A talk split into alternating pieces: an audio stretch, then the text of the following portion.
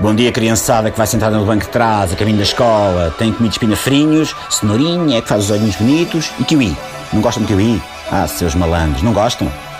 Quer lá saber. Anteontem, aprendemos que se pode comer gelados sem ser com a testa. E ontem aprendemos a usar os diretos da CMTV quando o José Sócrates vem a sair do DCAP como alternativa ao yoga e à meditação zen transcendental. E hoje vamos aprender como é que uma ministra assina o decreto-lei que permitiu a resolução do BES sem sequer o ler. Querem aprender, crianças? Sim! Vamos a isto. Vamos supor que é 2014 estão de férias. Na praia, por exemplo, a mergulhar das rochas, a nadar a campeão. Depois vão até à toalha, passam um creme, apanham um bronze, comem um kiwi e a meio de uma dentada. Olha, é um e-mail acabadinho de chegar ao telemóvel. Ui! É da Maria Luísa Albuquerque. Deixa cá ler. Nananã, nananã, pega os e tal.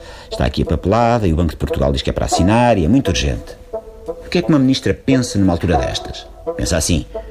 Nunca se discutiram alternativas à resolução do Banco de Portugal em Conselho de Ministros. E é agora que eu estou a negociar um colar de miçangas com este vendedor ambulante que eu me vou preocupar com o BES. Está bem, abelha. Este tipo de pensamento convém apontar num papelinho, para não nos esquecermos de anos mais tarde e podermos sacudir a água do capote.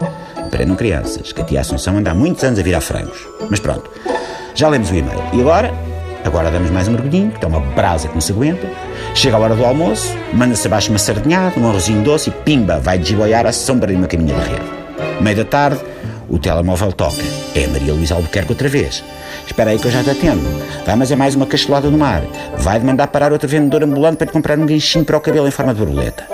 O telemóvel volta a tocar e a gente lá atende. Pronto, é Albuquerque, nhon, nhon, e despacha lá isso. E nós, sim senhor, mas antes ainda estamos abaixo de uma bola de Berlim com creme, que até sabe melhor quando há papelado urgente para ler e assinar.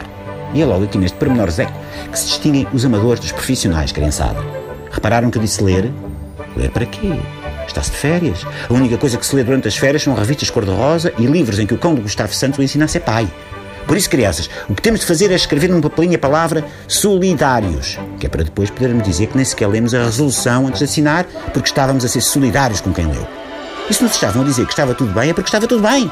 E era urgente, e nós tínhamos mesa reservada para o jantar, daí a meia hora ainda tínhamos de tomar um duche e secar o cabelo e vestir aqueles vestidinhos com kiwis estampados. Moral da história: se Deus não quisesse que assinássemos documentos sem lê-los, não tinha inventado o assinado cruz.